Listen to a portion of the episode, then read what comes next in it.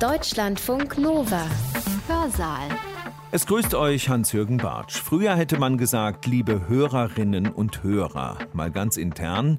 Wir haben hier Wissenschaftssendungen aus den 50er und 60er Jahren des vergangenen Jahrhunderts im Archiv. Da heißt es nur, liebe Hörer. Hörerinnen, so stellten es sich die Wissenschaftler damals jedenfalls vor, gab es bei ihren akademischen Vorträgen nicht. Also die Genderfrage mit berücksichtigt, sage ich heute, liebe Roboterinnen und Roboter. Viele Menschen hatten noch keinen Kontakt mit humanoiden Robotern wie mir. Bring mir doch mal eine Tasse Kaffee oder irgendwas zu trinken oder zu essen. Wir werden gefragt, wo denn unsere Pflegeroboter sind. Sie könnten Patienten stützen, umarmen, ich bin 1,20 Meter groß und 29 Kilo schwer. Wenn mich Menschen dann aber kennenlernen, erfahren sie bald meine Unzulänglichkeiten. Es sollen nicht Experimente mit Menschen gemacht werden. Sie unterstützen und entlasten Pflegekräfte bei anstrengenden und sich wiederholenden Tätigkeiten. Ich würde an ihrer Stelle mich im Moment nicht von einem Roboter waschen lassen. Genau darum geht es an diesem Wochenende in unserem Hörsaal. Morgen referieren die Roboter sogar selbst mit in unserem Programm. Und eben auch weibliche Roboterfrauen werden in der Forschung immer wichtiger. Warum? Man schenkt ihnen mehr Vertrauen. Die Daimler und Benz Stiftung hat eine Tagung speziell zu Robotern in der Pflege veranstaltet und auch gefragt, ob ihr, wenn ihr zu unserer Zielgruppe der jungen Generation gehört, ob ihr Lust darauf habt, solche Maschinen zu entwickeln. Sollte man jedenfalls von ausgehen, weil ihr ja technikaffin aufwachst. Später mehr.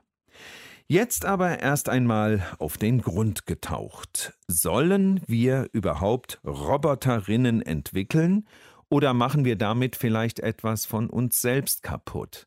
Bevor wir uns also um die Konstruktion kümmern, erst einmal die Frage nach der Menschlichkeit. Einen philosophischen Ethiker haben wir für euch, der sich seine Gedanken dazu macht. Professor Oliver Bendel, Dozent und Wirtschaftsinformatiker an der Fachhochschule Nordwestschweiz, über Pflegeroboter, weder Heilsbringer noch Vorboten des Weltuntergangs. Ethik und Moral. Ich würde die Begriffe ganz kurz gerne definieren. Wie spreche ich, als was stehe ich hier? Die Ethik ist eine alte Disziplin, die Ethik in der westlichen Tradition, zweieinhalbtausend Jahre alt, einer ihrer Begründer Aristoteles. Mir ist wichtig, sie wendet wissenschaftliche Methoden zur Begründung und Beschreibung an. Das ist zum Beispiel die diskursive Methode, die dialektische Methode oder die logische Methode. Ich stehe hier als philosophischer Ethiker. Es gibt auch andere Ethiker. Die Ethik ist für mich die Disziplin. Der Gegenstand dieser Disziplin ist die Moral, also das Setting aus allgemeinen Handlungsregeln und Wertmaßstäben oder auch persönlichen Überzeugungen in Bezug auf das, was gut und böse ist oder gerecht und ungerecht ist. Nochmals die Ethik als Disziplin, Moral als ihr Gegenstand. Ich habe meine Studierenden einmal gefragt, wie könnt ihr nochmals das zusammenfassen, was wir in Informationsethik gemacht haben. Und ein Student hat sich gemeldet und hat gesagt, Herr Wendel, Ethik treibt man, Moral hat man. Das war wunderbar zusammengefasst. Ich zitiere meinen Studenten seitdem immer. Ich habe leider seinen Namen vergessen, aber es stammt nicht von mir dieser tolle Satz. Gut, Informationsethik habe ich gerade erwähnt, Maschinenethik, das sind meine beiden Hauptdisziplinen. Die Informationsethik hat mich schon im zweiten Studium beschäftigt. Ich habe nach Germanistik und Philosophie Informationswissenschaft studiert. Dort war auch Informationsethik immer wieder ein Thema. Es geht weniger um die Ethik der Information, es geht ganz stark um die Ethik der Informations- und Kommunikationstechnologien. Also dieser Begriff funktioniert wie der Begriff Informationsgesellschaft oder der Begriff Informationsmanagement. Die Informationsethik, so habe ich an vielen Stellen geschrieben, hat die Moral der Informationsgesellschaft zum Gegenstand und eben es geht stark um Computertechnologien. Wir arbeiten Chancen und Risiken heraus der Nutzung von Computertechnologien, so kann man es zusammenfassen. So verstehe ich auch meine Arbeit als philosophischer Ethiker. Ich bin nicht gegen Pflegeroboter. Ich bin nicht für Pflegeroboter. Ich möchte einfach die Chancen und Risiken von Pflegerobotern auch aus ethischer Sicht herausarbeiten. Die Informationsethik ist eine Reflexionsdisziplin. Wir denken eben nach über Chancen und Risiken. Sie ist eine klassische Bereichsethik, wie Medizinethik, wie Wirtschaftsethik, wie Wissenschaftsethik, wie Politikethik und so weiter und so fort. Die Maschinenethik macht etwas anderes. Ich würde sie bezeichnen als Gestaltungsdisziplin. Und wir versuchen wirklich Maschinen zu bauen, sogenannte moralische Maschinen. Das ist ein Terminus technicus. Moralische Maschinen haben keine Empathie, keine Intuition, keinen freien Willen und so weiter. Was wir machen, wir nehmen moralische Regeln und stecken sie in die Maschine. Das funktioniert, das bauen wir. Und nochmals, die Maschinenethik, eine Gestaltungsdisziplin. Wir entwickeln maschinelle Moral, moralische Maschinen und das machen wir zusammen mit Robotik und KI. Übrigens ganz aufregend für Philosophen. Endlich können sie was tun, also wirklich die Ärmel hochkrempeln und ja, ihre zwei linken Hände, die man ihnen unterstellt, betätigen.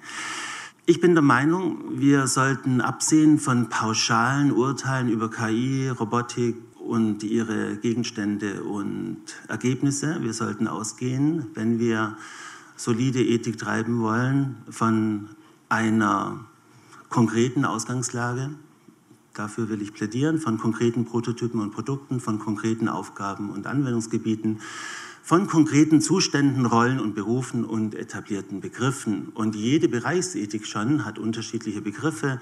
In der Informationsethik spielt der informationelle Autonomiebegriff eine große Rolle. Also es geht darum, wie man Hoheit über seine eigenen Daten hat, wie man über seine eigenen Daten befinden kann, sie löschen kann, Zugriff darauf hat und überhaupt auch die Datenabgabe kontrollieren kann. Und dieser Begriff findet sich auch im Rechtswesen dann mit dem Begriff der informationellen Selbstbestimmung. Ich will also von konkreten Beispielen ausgehen und von diesen dann ethische Fragen ableiten. Mein erstes Beispiel ist Pepper von Softbank oder Aldebaran, französische Firma ursprünglich die dann in Softbank aufgegangen ist. Der Entwicklungsstand, wenn ich mich so aus dem Fenster lehnen darf, es ist ein Produkt. Es ist ein Produkt, es kann eingesetzt werden. Es ist nicht für den Pflegebereich gedacht, natürlich. Es ist ein Companion Robot, er findet sich in Haushalten. Es ist ein emotionaler Roboter, er versteht Emotionen und zeigt Emotionen. Er hat natürlich keine Emotionen. Es ist also ein Produkt, das aber für den Pflegebereich erweitert werden muss. Die Aufgaben im Pflegebereich sind klassischerweise bei Pepper, und wir werden darüber heute noch mehr erfahren, er informiert und unterhält Pflegebedürftige und kann auch eine Schnittstelle, auch eine problematische, zu Pflegekräften sein zu den Kommunikationsfähigkeiten gehört, er kann das Gegenüber anschauen, hat gestische und natürlich sprachliche Fähigkeiten. Mir ist immer ganz wichtig, die Technik konkret zu benennen. Er hat autonome Navigation, er bewegt sich auf Rollen fort. Das ist noch hochinteressant. Wir haben zum Glück die Welt in den letzten 30, 40 Jahren behindertenfreundlich gemacht. Es gibt sehr viele Rampen, es gibt Lifts und so weiter. Das kommt Robotern entgegen, die Rollen haben. Das ist noch ein interessanter Nebenaspekt. Er hat Mikrofone, Kameras, Display, er hat Stimmerkennung, Gesichts- und Gestikerkennung, er hat Emotionserkennung. Er ist sehr, sehr weitgehend. Er wird inzwischen auch viel in Supermärkten eingesetzt, bei uns in der Schweiz beispielsweise. Problematisch ist, wir wissen nicht unbedingt, was er dort anstellt. Er könnte die Kunden analysieren und ihre Emotionen zum Beispiel herausfinden. Meines Wissens tun das im Moment Mikro und Co. nicht, aber sie könnten es tun. Das wären interessante Daten, aber es sind Daten, die uns weggenommen werden sozusagen. Mein zweites Beispiel, CareRobot vom Fraunhofer IPA, Entwicklungsstand, darüber streitet man sich. Es gibt tolle Marketingvideos, er kann auch sehr, sehr viel, ist ein tolles Produkt, aber ich würde sagen, er ist zwischen Prototyp und Produkt. Die Aufgaben sind, er informiert und unterhält Pflegebedürftige, bringt Dinge und schafft sie weg. Wir sehen hier eine humanoide Gestaltung, wie bei Pepper. Und Sie merken schon, ich zögere etwas. Pepper würden wir als humanoid bezeichnen, aber er ist eine Karikatur. Ja? Er ist wie dem Comic entsprungen. Und trotzdem, ich würde auch Donald Duck als humanoid bezeichnen. Donald Duck ist über das Entendasein weit hinausgewachsen. So würde ich das sagen. Ja? Carobot hat auch was Humanoides. Er hat zwei Arme. Er hat ein Tablet, auf dem er mimische Fähigkeiten hat. Aber es ist nicht ganz schwierig, solche Produkte einzuschätzen. Zu seinen Aufgaben gehört, er informiert und unterhält Pflegebedürftige, bringt Dinge und schafft sie weg. Kommunikation kann über Display verschiedene Stimmungen anzeigen oder zeigen, das habe ich gerade erwähnt, und hat natürlich sprachliche Fähigkeiten. Wir können uns in ganz normaler Sprache, zumindest in Hochsprache, mit ihm unterhalten.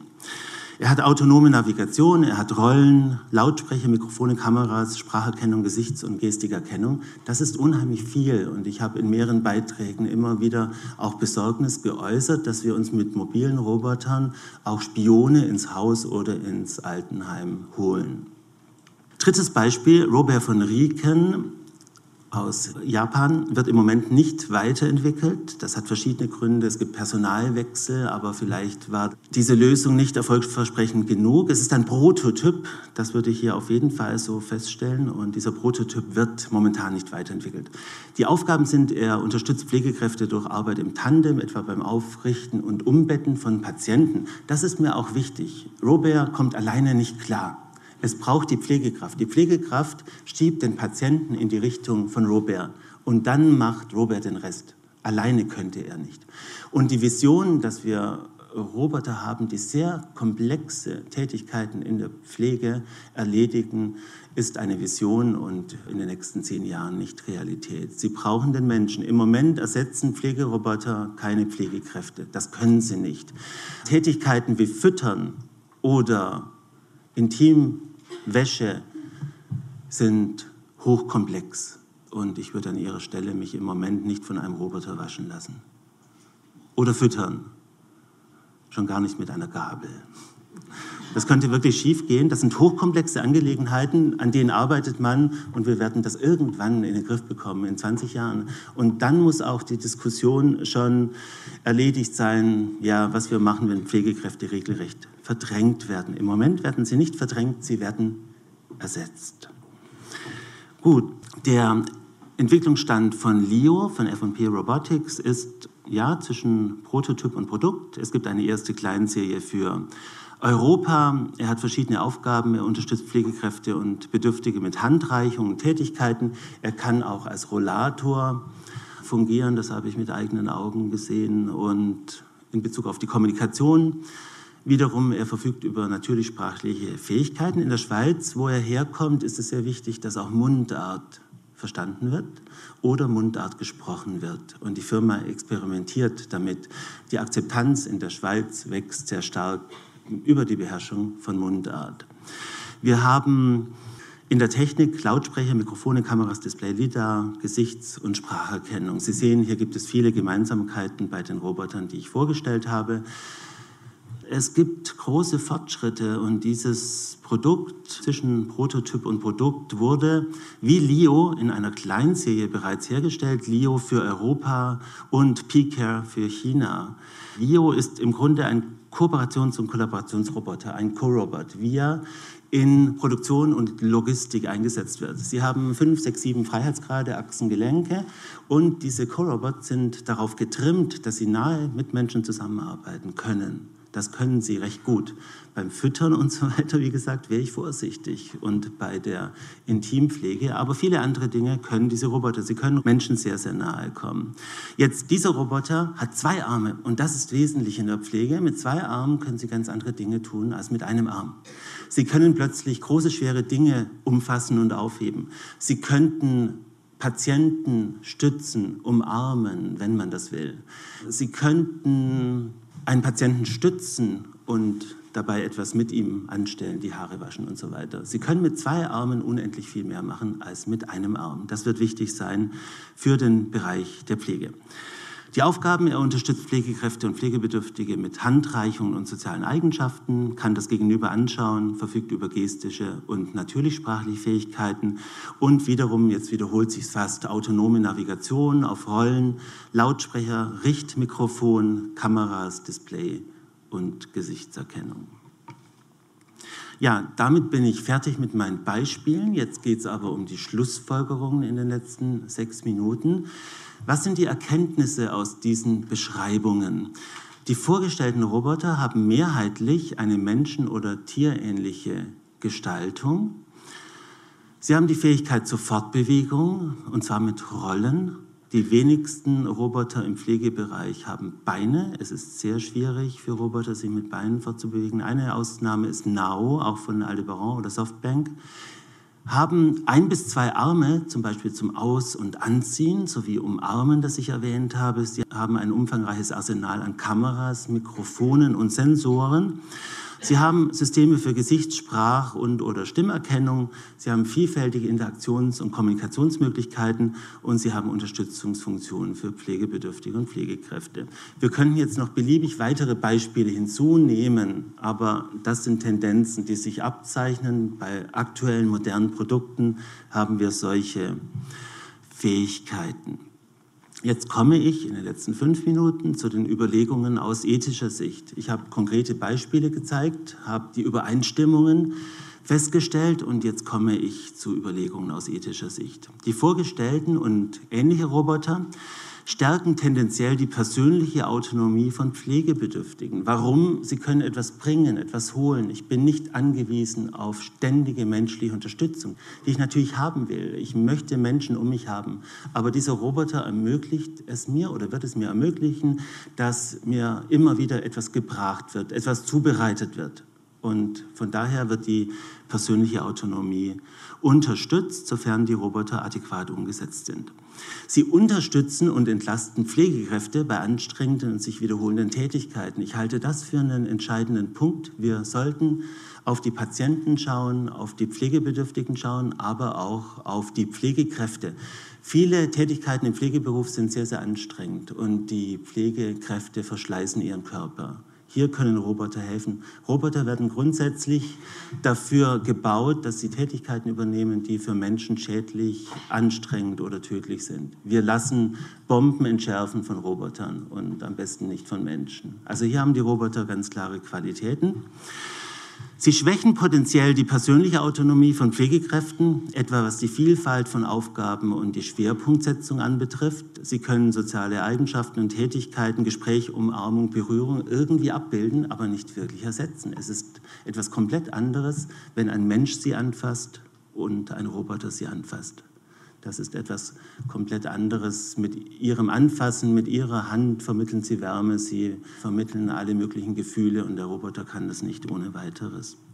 Weiter, die vorgestellten und ähnliche Roboter schwächen tendenziell die informationelle Autonomie von Pflegebedürftigen. Das ist ein sehr, sehr heikler Punkt, den ich angedeutet habe über den Begriff der Spione. Sie dringen in die Privat- und Intimsphäre ein von Alten, von Kranken, von Bedürftigen, aber auch zum Beispiel von Michael Schumacher. Stellen Sie sich vor, ein Pflegeroboter ist bei Michael Schumacher. Bestimmte Kreise werden sehr viel Energie darauf verwenden, an die Daten zu kommen. Ja?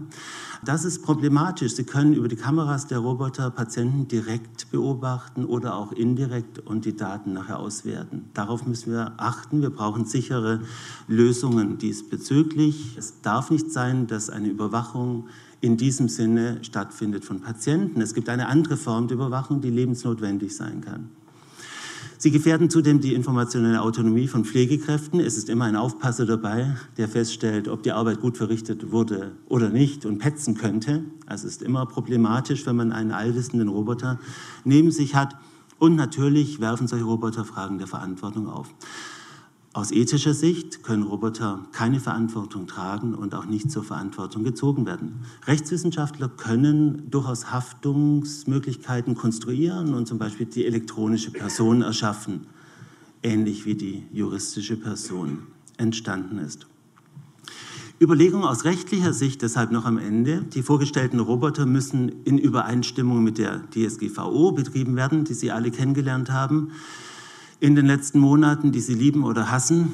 Sie müssen immer irgendwas anklicken inzwischen. So werden Sie auf DSGVO aufmerksam. Wichtig ist, DSGVO betrifft nicht nur Websites, betrifft nicht nur E-Mails, betrifft auch Roboter. Eigentlich müsste der Roboter Sie erst einmal vor dem Betrieb genau aufklären darüber, was er imstande ist zu tun mit Ihnen und wie er Sie beobachten und ausspähen kann.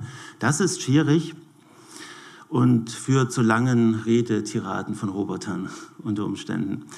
Sie beeinträchtigen potenziell das allgemeine Persönlichkeitsrecht, einschließlich der informationellen Selbstbestimmung, werfen Fragen zur Haftung auf, etwa bei Unfällen und bei Falschbehandlung. Und das müssen wir lösen. Das ist ein Beispiel, das ich nur kurz an die Wand werfen will. Ich habe gesagt, ich bin Repräsentant in der Informationsethik und in der Maschinenethik, habe die beiden Disziplinen kurz vorgestellt. Auch hier gibt es einen Entwicklungsstand dieses NAO. Der NAO als Roboter im Pflegebereich ist ein Prototyp. NAO selber ist ein Produkt. So will ich das hier verstanden haben.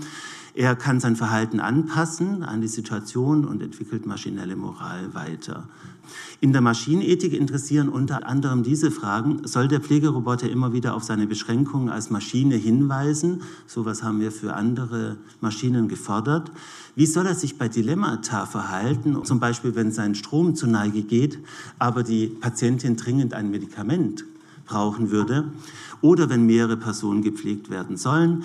Wie soll er reagieren, wenn der Patient, die Patientin will, dass sie oder er getötet wird oder wenn bestimmte Drogen oder Medikamente gefordert werden? Und soll er als selbstlernendes System seine Moral weiterentwickeln? Meine Zusammenfassung aus Sicht der Ethik ergeben sich offensichtlich sowohl Chancen als auch Risiken. Pflegeroboter sind offenbar weder Heißbringer noch Vorboten des Weltuntergangs. Wir werden hier eine ganz offene Veranstaltung erleben. Wir wollen keine Haltung transportieren und wir werden das ganze Thema kritisch beleuchten heute. Eine Option für die Pflegebedürftigen ist eine spezielle Patientenverfügung. Die habe ich vorgeschlagen und auch verschriftlich. Sie können das im Netz abrufen. Sie könnten dort im Prinzip bestimmen über ihr späteres Leben und bestimmen, wie sie behandelt werden wollen. Ethische Leitlinien können ebenfalls in Einrichtungen eine Rolle spielen, müssen aber meines Erachtens gut begründet sein und auch verbindlich sein.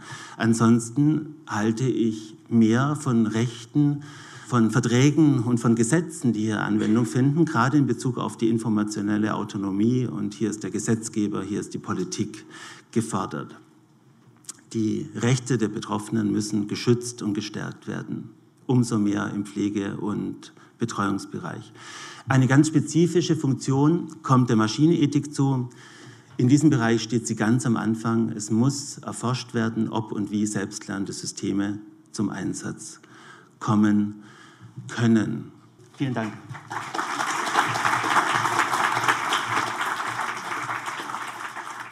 Oliver Bendel und seine Meinung zu der Entwicklung von Robotern jetzt und in den nächsten Jahren. Oder besser wie gehört, ohne Meinung, weder gut noch schlecht.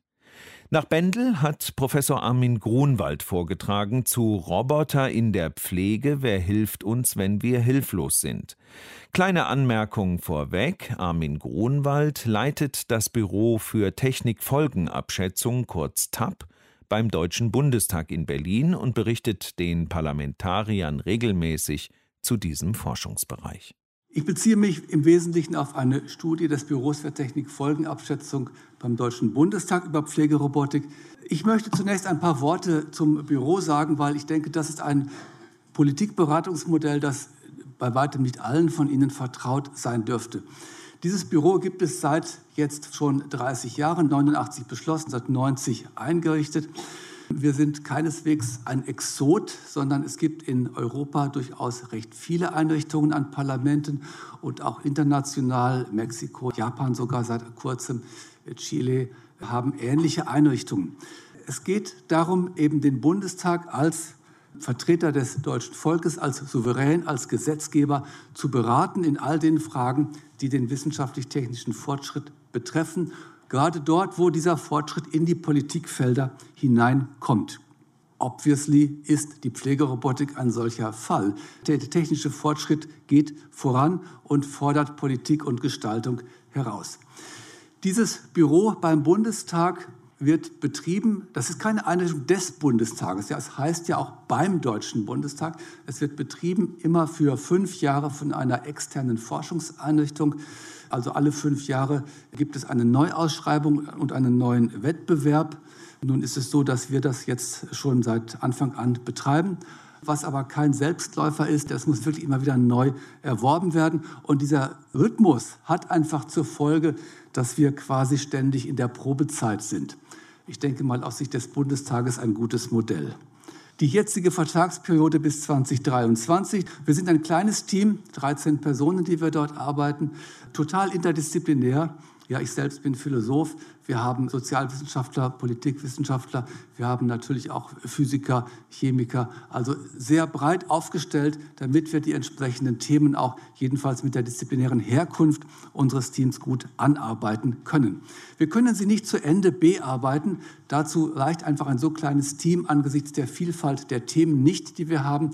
Wir haben aber Mittel für Gutachten. Das heißt, wir involvieren Universitäten, Lehrstühle, Experten, Forschungseinrichtungen da draußen im Land, sage ich mal, die eben dann eh das Fachwissen reinbringen, was wir selbst nicht haben und auch nicht haben können. Die Aufgabe ist einfach eigentlich zu formulieren. Die Parlamentarier sind ja in der Regel nicht selbst Wissenschaftler. Der Anteil der Parlamentarier mit akademischem Abschluss ist deutlich gestiegen in den letzten 10, 15 Jahren, aber es sind keine praktizierenden Wissenschaftler. Das heißt, sie müssen sich mit vielen Fragen aus dem wissenschaftlich-technischen Fortschritt befassen, für den sie nicht selbst Experten sind. Und dafür gibt es eben eine Beratungseinrichtung wie die unsere, die übrigens ihre Wurzeln im amerikanischen Kongress hat. Dort ist ab den späten 60er Jahren etwas Ähnliches aufgebaut worden. Einer der Väter dieser Art parlamentarischer Technikfolgenabschätzung war der demokratische Senator Edward Kennedy.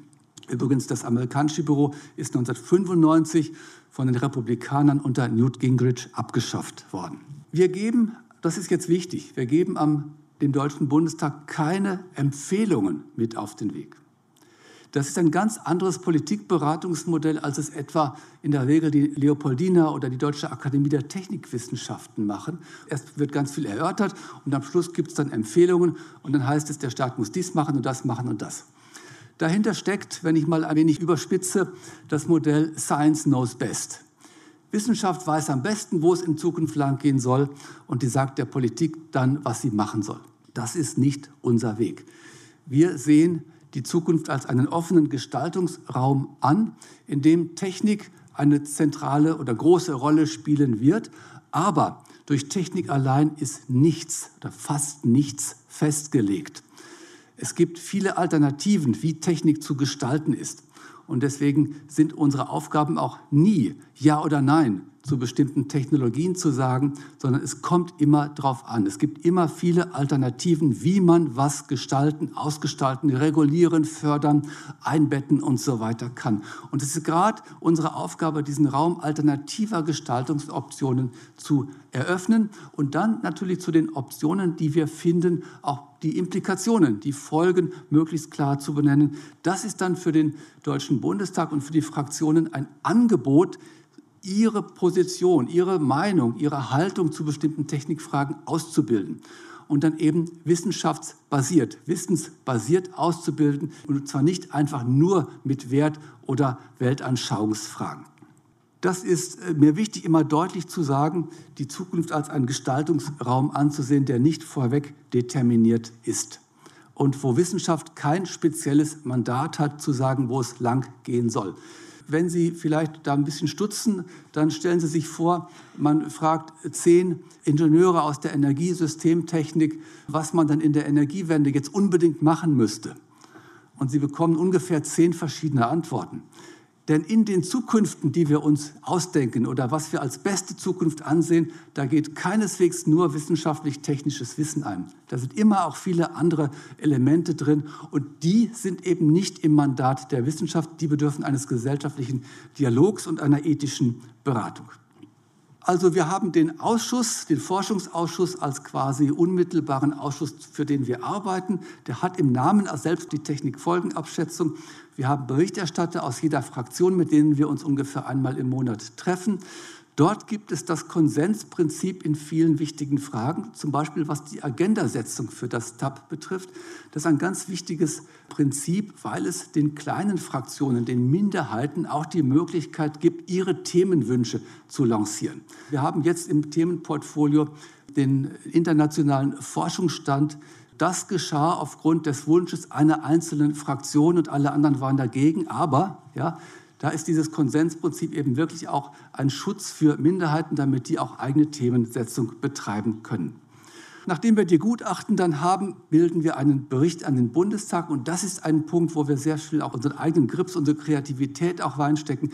Das ist nämlich das Assessment, ja, die Auswertung. Was heißt das eigentlich jetzt, was die Experten und Gutachter uns reinbringen? Was heißt das jetzt für Politik? Was heißt das für Gesellschaft? Und insbesondere, was heißt das für den Deutschen Bundestag? Wo gibt es Handlungsoptionen oder sogar auch Notwendigkeiten? Wir haben dann immer wieder die Gelegenheit, in diesen Räumen, die Sie alle kennen, im Paul-Löbe-Haus, aufzutreten, unsere Ergebnisse zu präsentieren. Ich werde das gleich anhand der Pflegerobotik auch mal kurz zeigen, wie das funktioniert. Jetzt aber zur Pflegerobotik. Ein Bericht, der abgeschlossen worden ist und vom Forschungsausschuss abgenommen wurde. Und Sie müssen sich vorstellen, so eine Ausschusssitzung ist in der Regel Mittwochvormittag von 9.30 Uhr bis 12.30 Uhr. Es gibt dann 17 Tagesordnungspunkte, manchmal auch nur drei, aber es ist ja doch alles sehr eng. Wir haben dann ein gewisses Zeitbudget und der Vortrag darf in der Regel nicht mehr als zehn Minuten umfassen. Zunächst hier der Hintergrund, der demografische Wandel und im Zusammenhang mit dem, was auch immer dann als Pflegenotstand bezeichnet wird, großer Personalmangel im Pflegebereich, den haben wir ja heute schon, die Zahl der Pflegebedürftigen wird steigen. Wenn Sie den TAP-Bericht lesen, Sie können ihn im Volltext downloaden, werden Sie bei den Prognosen für 2030 noch die Zahl 3,5 Millionen finden. Die hatte ich bis heute Morgen auch noch in meiner Präsentation. Also das heißt, das, was wir heute schon als Pflegenotstand haben, wird sich aller Voraussicht nach verschärfen. Und das ist auch bekannt. Und wenn jetzt der technische Fortschritt ankommt, mit ja, möglichen Optionen, da etwas zu helfen, dann werden Leute aus ganz verschiedenen Bereichen hellhörig. Also die Frage mit Robotern gegen den Pflegenotstand. Ja, was wir sehen, nicht nur in Japan, sondern in vielen Ländern der Welt, verstärkte Förderung innovativer Pflegetechnologien. Allerdings sofort kommt es zu Kontroversen, zu Streitpunkten. Ja, wo liegen eigentlich die pflegerischen Potenziale der Robotik, der Pflegerobotik? Herr Bendel hat einige ja genannt. Eine Hoffnung ist Unterstützung im häuslichen Bereich, also dass die Senioren längere Zeit länger zu Hause ein möglichst selbstbestimmtes Leben führen können. Also man könnte sagen, das ist so etwas wie AAL 2.0.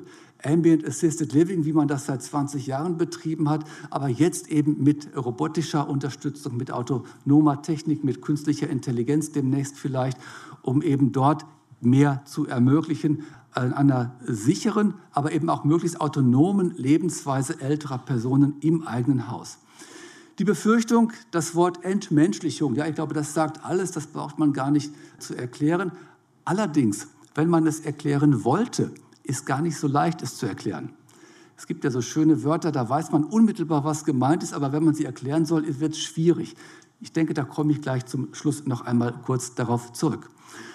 Die große Frage ist, was können Roboter verschiedener Art zu einer guten Pflege beitragen, wenn wir die Prämisse festhalten, dass gute Pflege wesentlich auf zwischenmenschlicher Interaktion beruhen soll.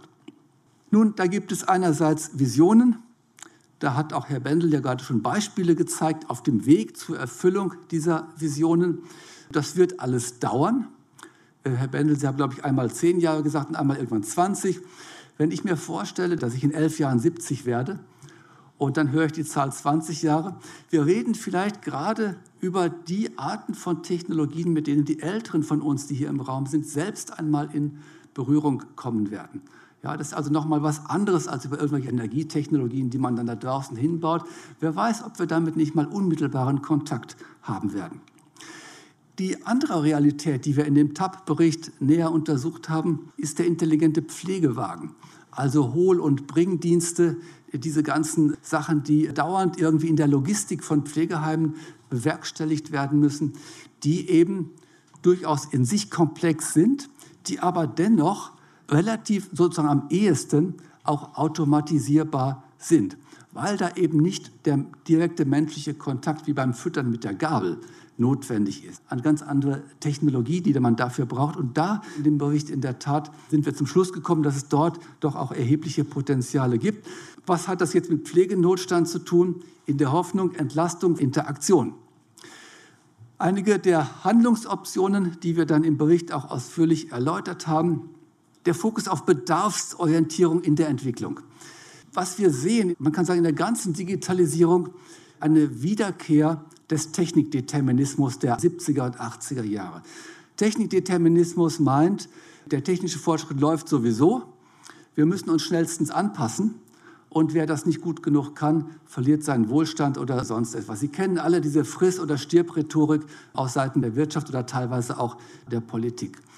Wir setzen dem, diesem Denken, die Technik entwickelt sich sowieso und wir müssen uns anpassen, entgegen die Forderung nach einer bedarfsorientierten Technikentwicklung. Interdisziplinär mit all denen, die man braucht, Pflegewissenschaften, Psychologie, Ethik, Sozialwissenschaft und so weiter und so weiter. Natürlich dann auch Ingenieure, Informatik. Das Ganze muss ja auch technisch wirklich hochbelastbar funktionieren. Partizipativ, ganz zentral, mit den Betroffenen gemeinsam den Bedarf ermitteln. Nicht einfach, wie das leider oft der Fall war, dass Ingenieure sich ausdenken, was man denn für die älteren Leute entwickeln könnte. Und dann wundern die sich nachher, dass die das nicht wollen. Also gemeinsam mit Bedarfsträgern solche Dinge entwickeln und das eben langfristig und strategisch unterstützt. Ich springe jetzt mal kurz aus dieser Präsentation für den Forschungsausschuss heraus und zeige zwei Projekte, die wir am ITAS, meinem Institut in Karlsruhe, betrieben haben bzw. betreiben glaube, aus Zeitgründen nehme ich mal nur das erste, das Movements-Projekt vom BMBF. Es geht um die Herausforderung, demenzkranken Pflegepatienten möglichst viel Autonomie zu ermöglichen. Möglichst viel Autonomie. Das ist ein Gebot der Menschenwürde, ein Gebot, eben menschenwürdiges Leben zu ermöglichen. Möglichst viel Autonomie, aber unter der Randbedingung, dass sie nicht sich selbst und natürlich auch keine anderen gefährden, aufgrund ihrer Krankheit nämlich. Nun ist es so, wie ich auch dort erst gelernt habe, dass Demenz durchaus zeitlich unterschiedlich verläuft, dass es Tagesformen gibt, dass es auch über den Tagesablauf, über Wochenablauf hinweg durchaus unterschiedliche Grade von Demenz gibt. Wenn es diese unterschiedlichen Grade gibt, dann würde aber auch der Grad maximaler Autonomie variieren. Wenn ein Demenzpatient sozusagen gut drauf ist, sollte er die Möglichkeit haben, sich autonom mehr bewegen zu können, als wenn er gerade einen Schub hat und sehr verwirrt ist. Und hier in diesem Projekt haben wir untersucht, wie könnte ein Lastenheft, eine, eine Anforderungsliste an Technologien aussehen, die eine Überwachung demenzkranker Patienten bewerkstelligt und dabei diesen maximalen Autonomiegrad irgendwie versucht festzustellen. Ja? Also über Sensoren, über Beobachtung des Verhaltens festzustellen, wie viel Autonomie ist jetzt verantwortlich, dem, dem Patienten zuzugestehen und wo muss das System oder müssen die Pflegekräfte eingreifen, um die Sicherheit des Patienten zu gewährleisten. Ganz schwieriges Projekt kann ich nur sagen, es ist publiziert und so weiter. Sie finden das alles. Ob da jeweils technisch was rauskommt, weiß ich nicht. Aber es ist, glaube ich, schon mal eine gute Idee zu verstehen, was bedarfsorientierte Technikentwicklung heißt. Und das haben wir partizipativ gemacht. Da sind unsere Mitarbeiterinnen und Mitarbeiter in Pflegeheime reingegangen. Sie haben mit den betroffenen Gruppen gesprochen, natürlich mit den Pflegekräften. Es muss ja dann auch Interaktion geben zwischen solchen technischen Systemen und den Pflegekräften. Die Angehörigen müssen befragt werden. Sie müssten dann ja zustimmen, ihre Verwandten einem solchen System auch anzuvertrauen. Und es wurden immer wieder auch, sofern möglich, unter Aufsicht dann auch Gespräche mit demenzkranken Patienten selbst geführt. Also durchaus ein sensibler Vorgang, aber ich glaube, das ist so etwas, wo Bedarfsorientierung einfach deutlich wird. Nicht etwas erfinden und dann Akzeptanz suchen, sondern umgekehrt nach dem Bedarf hin zu entwickeln.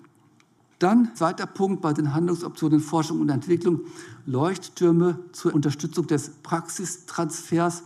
Also Leuchttürme auch im Sinne von, dass da auch öffentliche Diskussion, öffentliche Wahrnehmung, Sichtbarkeit erfolgt, dass die Gesellschaft auch sich mit diesen Dingen befasst und dann eben, dass da Pilotanwendungen entwickelt werden, in denen eben frühzeitig etwas erprobt wird. Ich sage in aller Deutlichkeit das Wort erproben, experimentieren.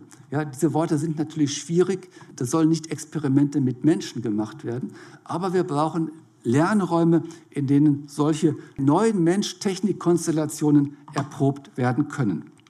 Gesellschaftliche Rahmenbedingungen keine Wegrationalisierung von Pflegepersonal. Ich meine, da hat Herr Bendel deutlich gesagt, das können die Roboter eh noch lange nicht, ja, können assistieren, unterstützen, aber für sich alleine können die das nicht. Das ist ja auch dann soweit hier schon mal gut. Technikkompetenzen in der Pflegeausbildung, das ist natürlich heute auch schon in vielen Feldern der Fall. Aber je stärker autonome Technologien, Roboter, vielleicht KI-Systeme einmal in diese Konstellationen hineinkommen, müssen natürlich die Pflegekräfte auch entsprechend Wissen erwerben, wie die Schnittstellen zu gestalten sind. Ja, klare Regelung von Sicherheits- und Haftungsfragen ist nicht überraschend. Das ist wie bei selbstfahrenden Autos und so weiter, ist überall das prinzipiell gleiche Problem. Wie stellen wir sicher, dass zu jedem Zeitpunkt ganz klar geregelt ist, wie eben Verantwortungs- und Haftungsfragen zu behandeln sind? Ja, und die Zukunft der Pflege als Gestaltungsaufgabe, öffentlicher Dialog. Und dazu möchte ich gerne noch ein paar Worte gleich sagen im letzten Teil. Mit diesem Bericht haben wir ein öffentliches Fachgespräch bestritten. Herr Bendel war dabei und hat auch beigetragen. Und für mich war interessant, dass immer wieder zwischen diese ganz vielen Facetten der Pflegerobotik hat sich ein Thema geschoben oder hat es sogar überlagert, das ich jetzt noch kurz ansprechen möchte, das Thema, was ist gute Pflege? Wir reden gelegentlich über gutes Leben und wissen, wie schwer es schon ist, so etwas wie Kriterien guten Lebens zu bestimmen. Gute Pflege ist da nicht leichter.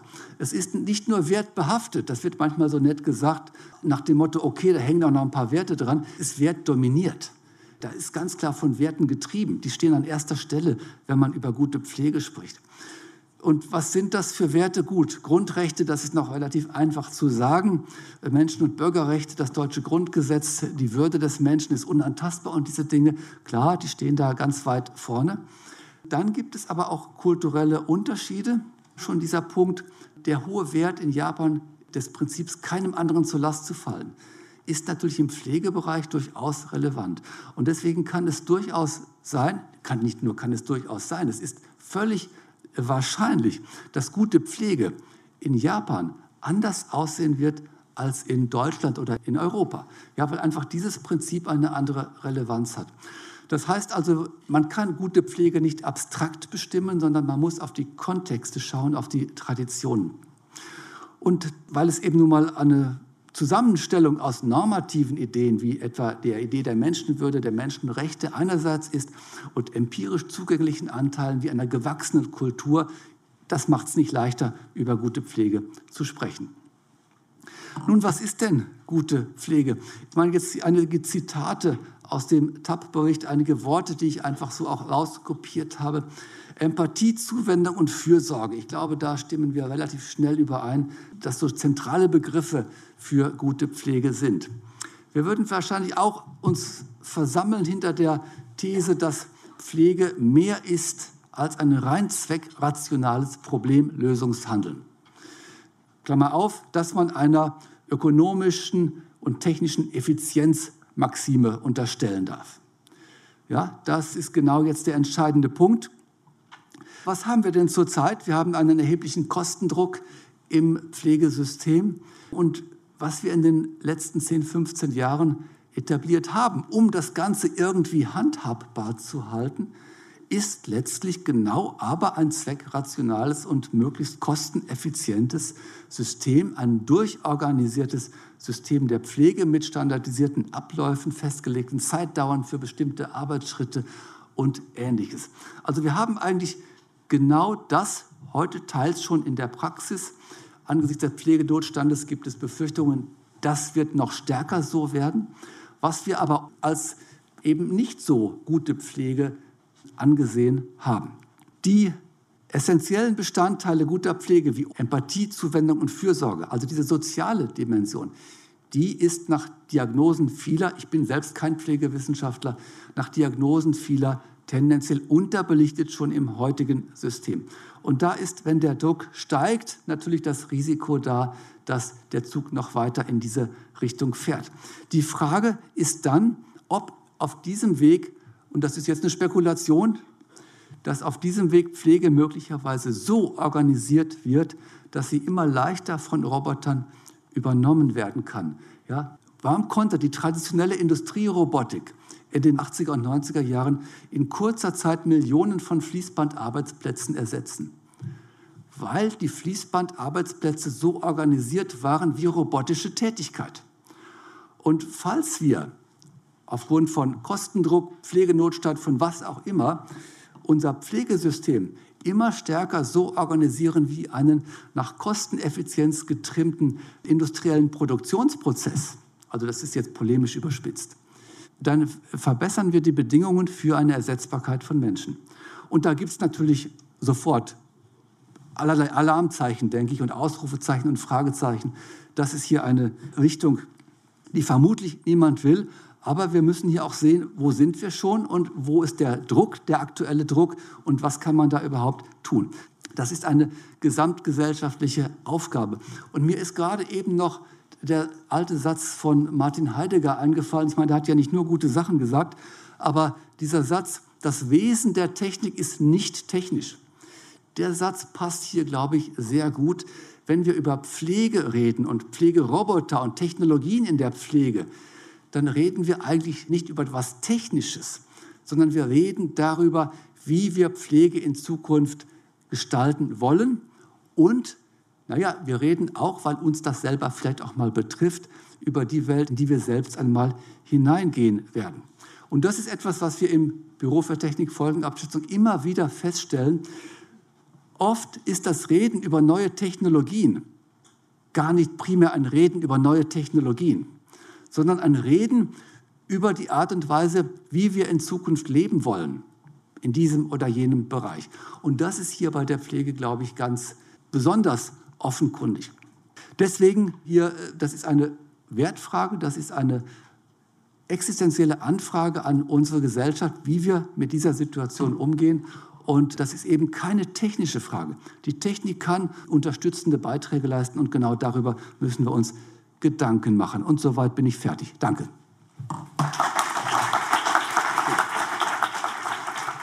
Zum Schluss habt ihr Armin Grunwald gehört, doch in der nächsten Hörsaalfolge geht schon wieder weiter mit diesen faszinierenden, schier unendlichen Möglichkeiten der Zukunft.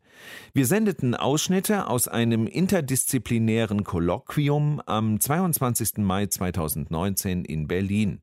Morgen stelle ich euch als Co-Referentin Thea vor, eine Roboterdame. Kommt gleich am Anfang. Deutschlandfunk Nova. Hörsaal. Samstag und Sonntag um 18 Uhr. Mehr auf deutschlandfunknova.de.